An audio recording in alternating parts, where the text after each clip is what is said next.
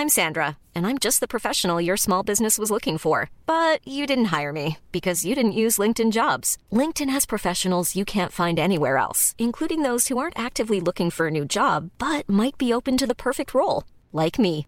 In a given month, over 70% of LinkedIn users don't visit other leading job sites. So if you're not looking on LinkedIn, you'll miss out on great candidates like Sandra. Start hiring professionals like a professional. Post your free job on linkedin.com/people today. Hey, I'm Ryan Reynolds. At Mint Mobile, we like to do the opposite of what Big Wireless does. They charge you a lot, we charge you a little. So naturally, when they announced they'd be raising their prices due to inflation, we decided to deflate our prices due to not hating you. That's right. We're cutting the price of Mint Unlimited from $30 a month to just $15 a month. Give it a try at mintmobile.com slash switch. $45 upfront for three months plus taxes and fees. Promo rate for new customers for limited time. Unlimited more than 40 gigabytes per month. Slows. Full terms at mintmobile.com.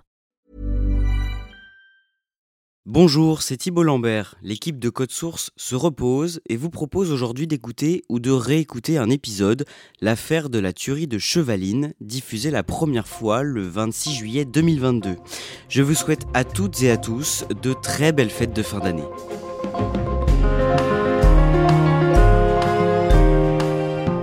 Le mercredi 5 septembre 2012, trois membres d'une même famille, le père, la mère et la grand-mère, ainsi qu'un cycliste, sont abattus en plein après-midi sur un parking en forêt près de la commune de Chevaline, en Haute-Savoie. Dix ans après cette tragédie, la tuerie de Chevaline a fait l'objet d'une série d'articles publiés à l'été 2022 dans Le Parisien. Des journalistes de la rédaction ont eu accès à des documents inédits avec de nouveaux éléments sur cette affaire non élucidée. L'auteur de cette série est avec nous aujourd'hui dans Code Source, Ronan Folgoas du service police-justice du Parisien.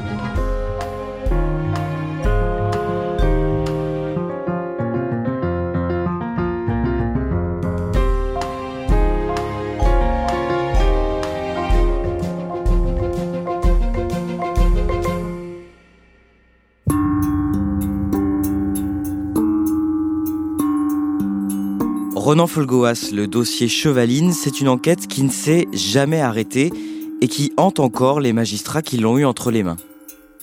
Elle a mobilisé euh, plusieurs euh, juges d'instruction qui se sont succédés euh, à Annecy, des procureurs de la République aussi, des dizaines et des dizaines d'enquêteurs, côté français évidemment, et côté britannique, puisqu'une équipe commune d'enquête a été constituée autour de cette affaire qui s'étend eh bien, sur la France, sur le Royaume-Uni et dans une dizaine d'autres pays. C'est une enquête tentaculaire.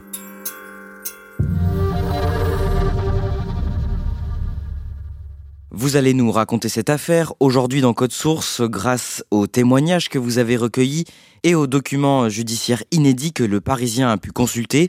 Tout commence le mercredi 5 septembre 2012. En milieu d'après-midi, un homme d'une cinquantaine d'années part de chez lui pour aller faire du vélo sur les routes de montagne au bord du lac d'Annecy.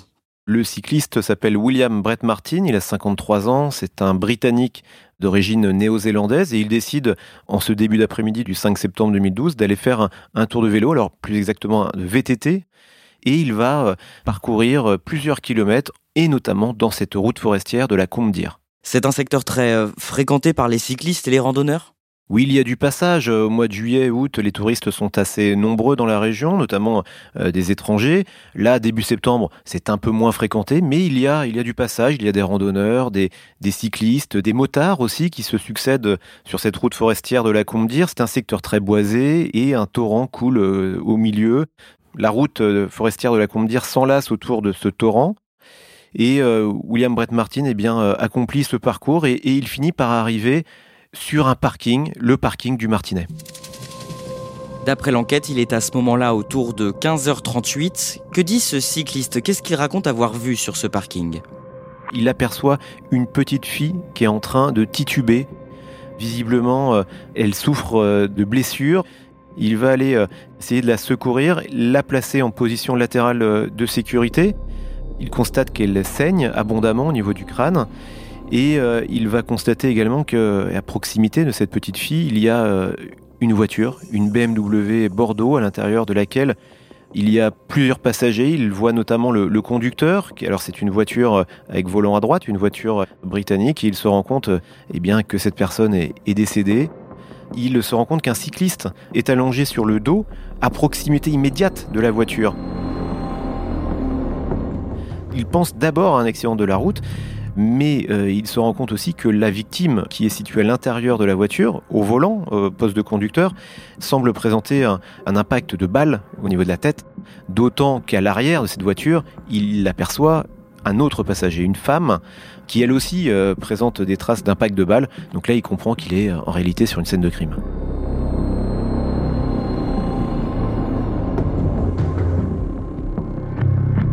La BMW tourne à plein régime. Les roues arrière sont en train de patiner euh, dans la boue. Euh, la voiture est en appui contre le talus qui borde ce parking.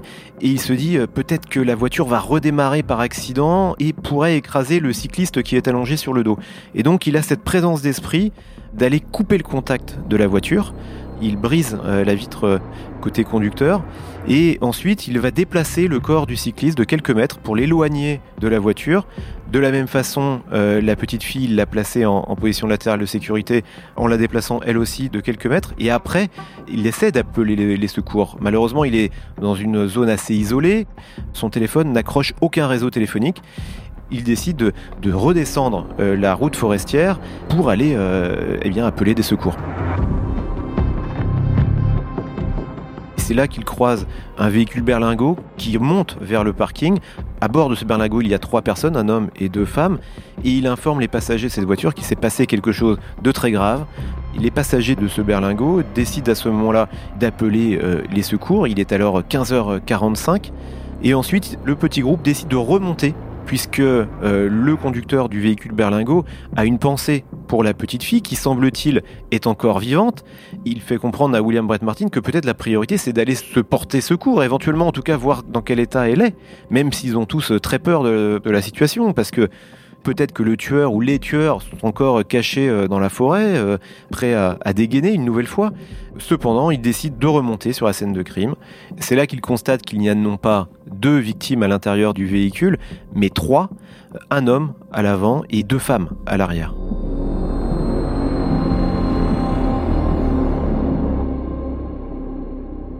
À ce moment-là, il est quasiment 16 heures. Les premiers secours arrivent sur les lieux. La fillette de 7 ans retrouvée sur ce parking est entre la vie et la mort. Oui, elle présente de multiples euh, traces de coups au niveau du crâne. Elle va être placée dans, le coma euh, artificiel pendant euh, plusieurs jours. Elle présente aussi un impact de balle sur une zone non vitale puisque c'est l'épaule gauche qui est touchée. Cette petite fille a, a 7 ans et elle est entre la vie et la mort et les trois passagers découverts dans la voiture, ainsi que le cycliste par terre, sont tous décédés. Ronan Folgoas, que font les gendarmes une fois sur place? Les gendarmes, eux, quand ils arrivent sur place, eh bien, leur premier réflexe, c'est de, geler la scène de crime, comme on dit, c'est-à-dire de, protéger euh, du mieux possible cette scène de pollution euh, extérieure, c'est-à-dire par erreur, on pourrait euh, eh marcher sur des indices euh, importants, euh, on pourrait effacer des traces d'ADN. Donc il faut eh circonscrire cette zone, recenser le nombre de douilles que l'on peut comptabiliser comme ça sur le sol, et puis surtout ne pas brouiller l'enquête qui ne fait que commencer.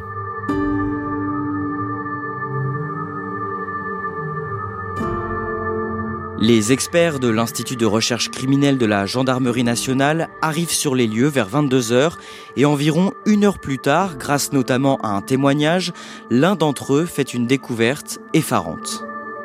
C'est le gérant du camping où cette famille était en, vacances qui prévient les gendarmes, qui lui est au courant aussi euh, de ce qui s'est passé via les, médias, via la télévision en particulier, et euh, qui va signaler aux gendarmes que cette famille ne compte pas une petite fille, mais deux et euh, c'est grâce à cette information euh, décisive que les, gendarmes euh, spécialisés, les experts, vont accélérer un peu le, mouvement et découvrir à l'arrière de la voiture, sous la jupe de sa maman, une petite fille âgée de 4 ans qui est restée prostrée comme ça au niveau du plancher de la voiture.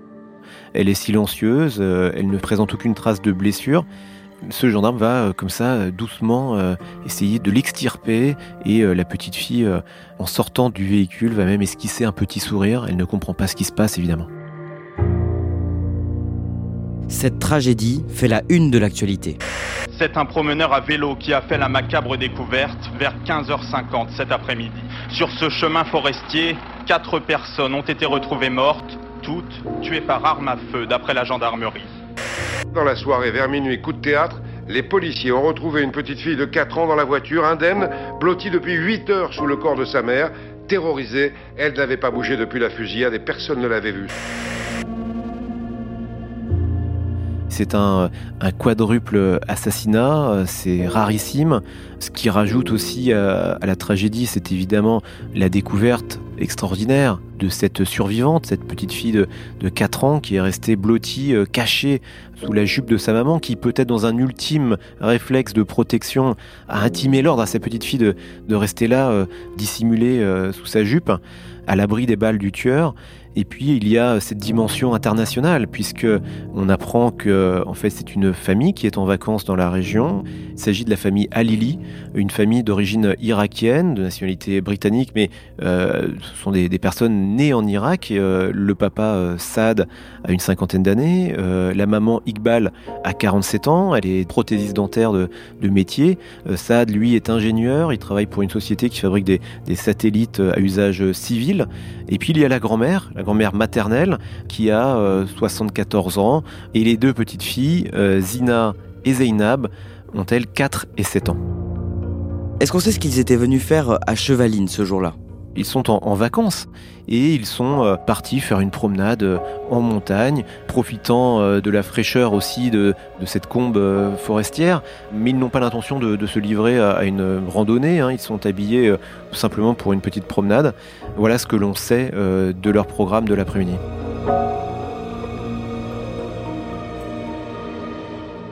Qui est le cycliste retrouvé mort près de leur voiture? Il s'appelle Sylvain Mollier, il a 45 ans, c'est un, père de famille euh, qui a deux enfants d'un premier mariage et qui vient d'avoir un, autre petit garçon euh, deux mois avant euh, le drame. Il est ouvrier dans une usine qui fabrique des tubes d'aluminium pour l'industrie nucléaire. C'est une filiale du groupe Areva. Quelle est la piste privilégiée par les enquêteurs à ce stade, au tout début de l'affaire? Absolument toutes les hypothèses sont, étudiées. Il est question peut-être de la présence de plusieurs tueurs qui se seraient euh, coordonnés. Au bout de quelques jours, l'enquête balistique euh, finit par euh, donner les premiers euh, résultats et on apprendra qu'en fait un seul tueur euh, était présent euh, sur les lieux.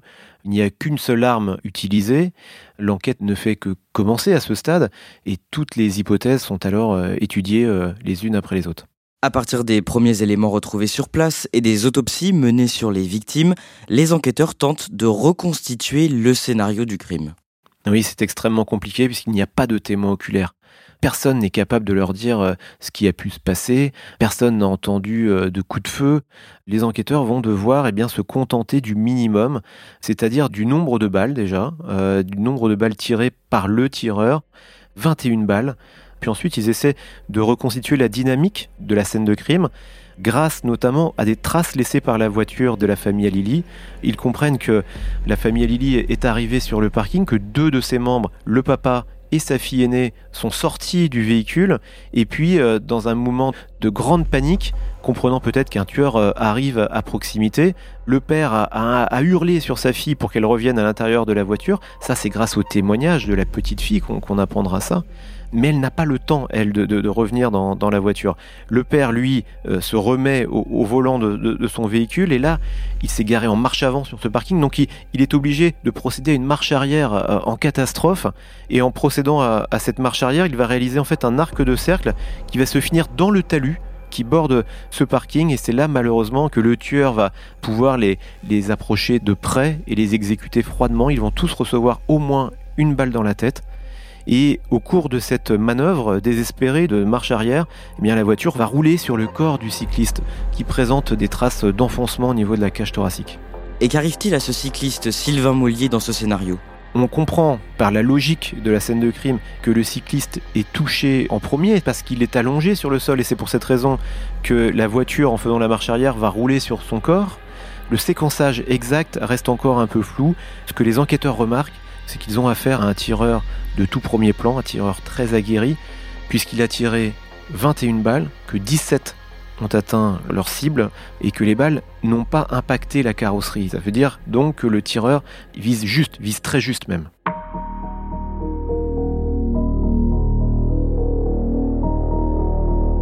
Dès les premiers jours, les policiers sont à la recherche d'un motard qui aurait été aperçu par des témoins.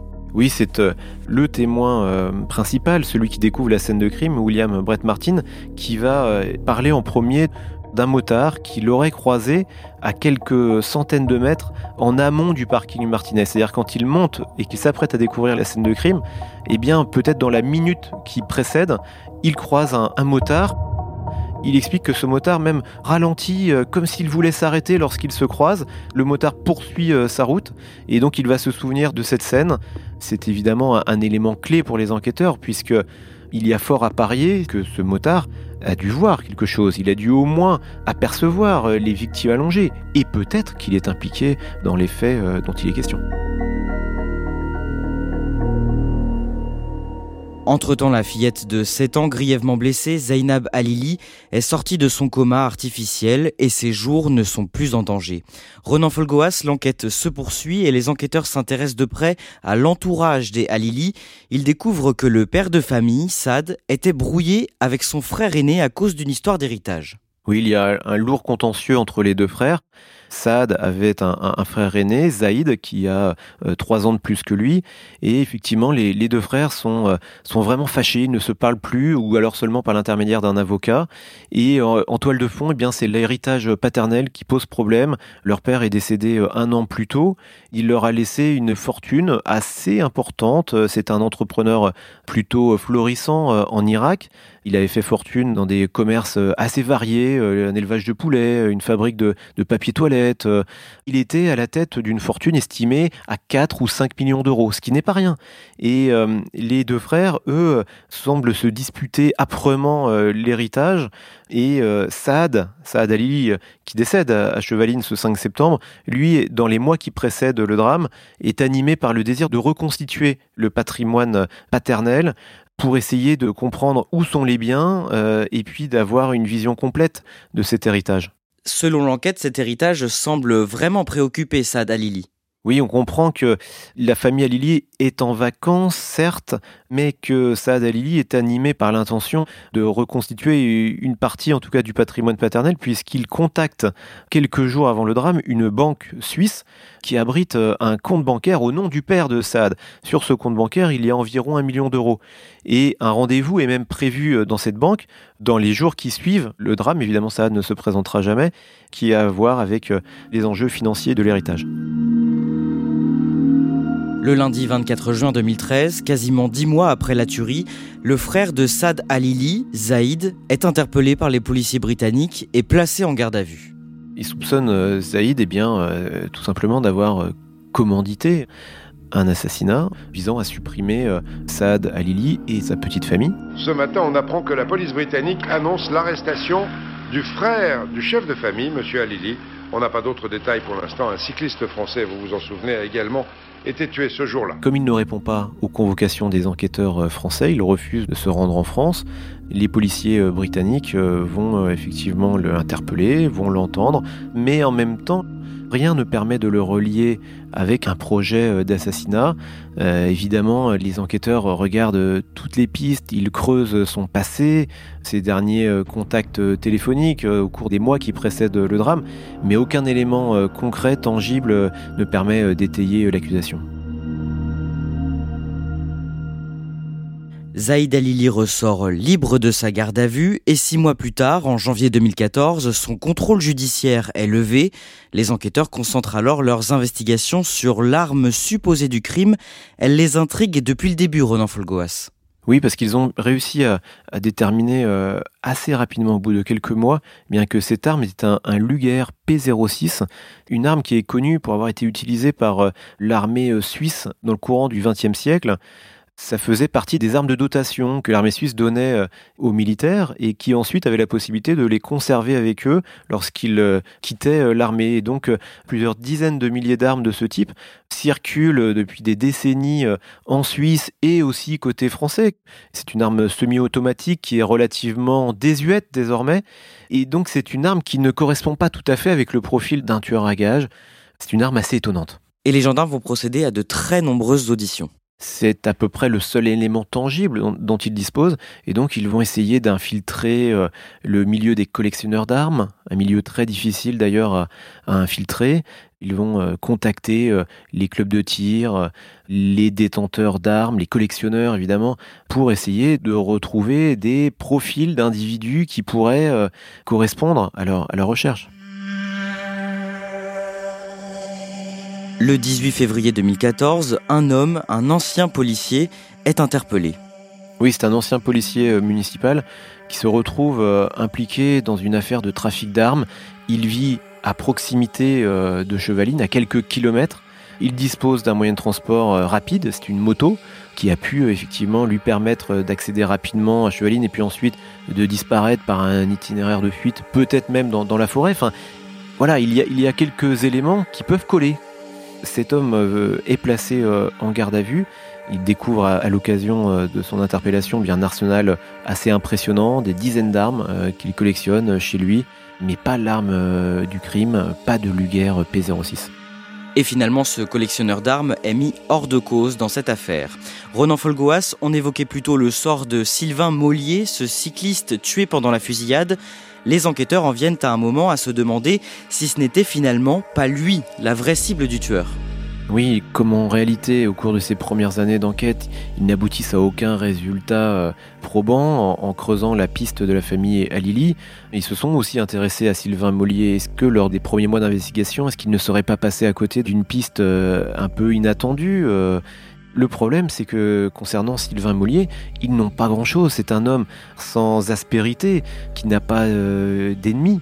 En revanche, dans l'entourage de Sylvain Mollier, il y a quand même un homme qui les a intéressés, au moins pendant un certain temps. C'est un ancien euh, légionnaire qui se trouve être euh, un ex-petit ami de la sœur de Sylvain Mollier. C'est aussi une connaissance directe de Sylvain Mollier. Et cet homme, donc un ancien légionnaire qui connaît les armes, hein, qui sait les manier, y compris dans des zones de guerre, eh a été entendu euh, par les enquêteurs et ces auditions se sont assez mal passées du point de vue de cet homme, Patrice Menegaldo. Ces auditions vont provoquer chez lui une brisure euh, très profonde. Cet homme euh, eh va se suicider au début du mois de juin 2014.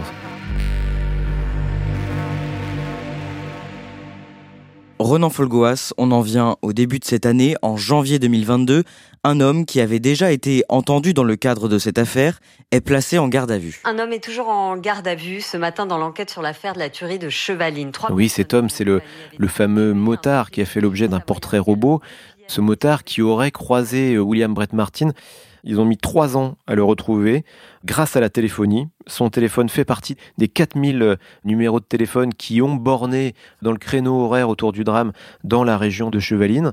Il s'agit d'un entrepreneur de la région lyonnaise qui explique eh bien euh, euh, qu'en fait il était venu faire un baptême de deltaplane et qu'ensuite euh, eh bien il, avait voulu se promener tout simplement et qu'il s'était un peu égaré et que en montant cette route forestière de la Combedire il avait été invité par des agents de l'ONF à faire demi-tour et que en faisant demi-tour bah oui il avait effectivement été obligé de passer devant ce parking du Martinet mais qu'il n'avait rien remarqué de spécial. Les enquêteurs ne sont pas tout à fait euh, convaincu par ses explications. Il y a, semble-t-il, dans son témoignage des incohérences. Cet homme a été euh, placé en garde à vue pendant près de 48 heures, mais il en est ressorti libre. Et à ce stade, aucune charge ne pèse contre lui. Ronan Folgoas, dix ans après ce quadruple meurtre, la tuerie de Chevaline reste encore entourée de mystères. Vous avez découvert que certaines pistes dans le passé de la famille Alili n'ont pas pu être explorées. Oui, parce que c'est une, enquête euh, tentaculaire, internationale, qui s'est étendue dans une dizaine, voire une quinzaine de pays, les États-Unis, le Canada, l'Europe du Nord, l'Europe du Sud, la Turquie et l'Irak. Est-ce qu'en Irak, il y avait peut-être des personnes qui tenaient à capter euh, l'héritage paternel qui était en partie euh, présent euh, sur le sol irakien au détriment des deux frères Alili. C'est une pure hypothèse, mais qui n'a pas pu être creusée parce que les, commissions rogatoires internationales qui ont été diligentées par la justice française bien n'ont jamais été retournées par les autorités irakiennes. Donc aucun acte d'enquête digne de ce nom n'a pu avoir lieu en Irak. Donc c'est un angle mort de ce dossier. Et il y a un autre élément troublant dans le passé de la mère de famille. Iqbal euh, Alili, la, femme de Saad, a connu en, effet une expérience euh, secrète euh, aux États-Unis. Elle s'est exilée pendant près d'un an et demi entre 1999 et 2000. Elle s'est même mariée là-bas avec un Américain. L'hypothèse des enquêteurs, c'est que son séjour là-bas était motivé par l'envie de, disposer d'une green card, une carte de résident permanent, et que ce mariage était peut-être un mariage arrangé. Le fait est, que Iqbal eh bien, euh, après un an et demi passé aux États-Unis, rentre en Europe, puis elle s'installe aux Émirats arabes unis, et c'est là qu'elle rencontre Saad Al-Eli, son futur mari, le, père euh, de ses enfants. Cet euh, épisode caché de sa vie américaine soulève évidemment des questions, d'autant plus que cet homme, cet Américain, qui est alors âgé de 60 ans, décède le même jour que la tuerie de, Chevaline, ce 5 septembre 2012. Il meurt, semble-t-il, d'une crise cardiaque les autorités françaises et la justice française auraient aimé en avoir le, cœur net. Euh, elle a demandé une exhumation, une exhumation euh, qui a été euh, refusée par les autorités américaines. Mais il s'agirait, selon toute vraisemblance, d'une pure coïncidence.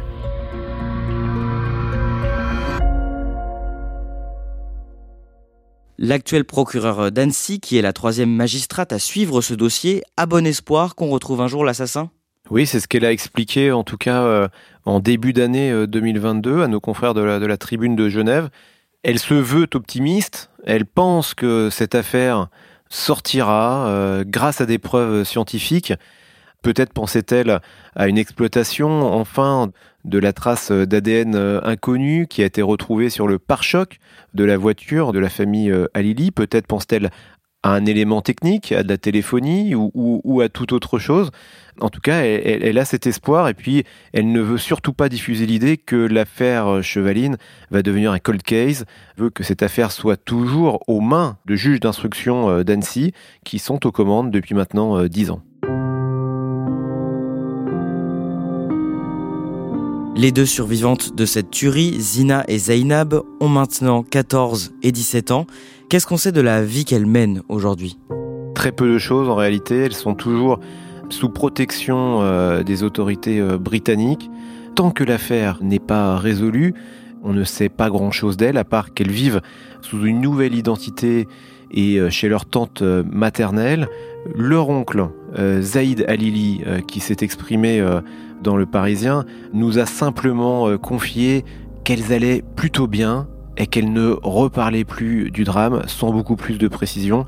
On se doute évidemment qu'elles sont euh, traversées par un traumatisme de longue durée, mais en réalité personne ne sait rien de leur vie actuelle.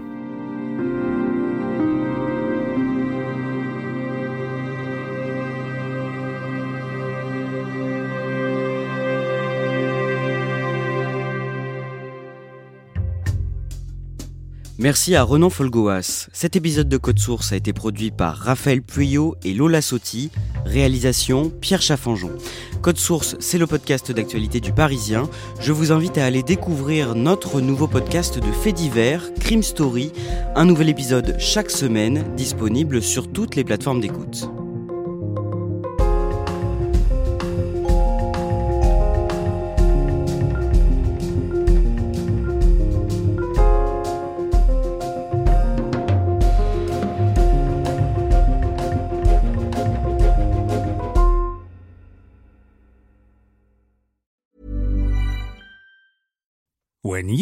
Decisions for your company, you look for the no-brainers. And if you have a lot of mailing to do, stamps.com is the ultimate no-brainer. It streamlines your processes to make your business more efficient, which makes you less busy. Mail checks, invoices, legal documents, and everything you need to keep your business running with stamps.com.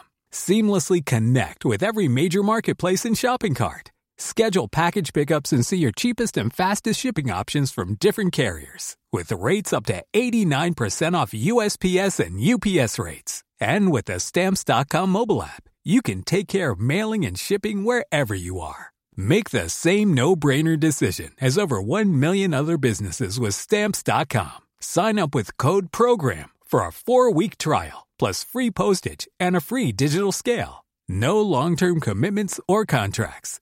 That's stamps.com. Code program.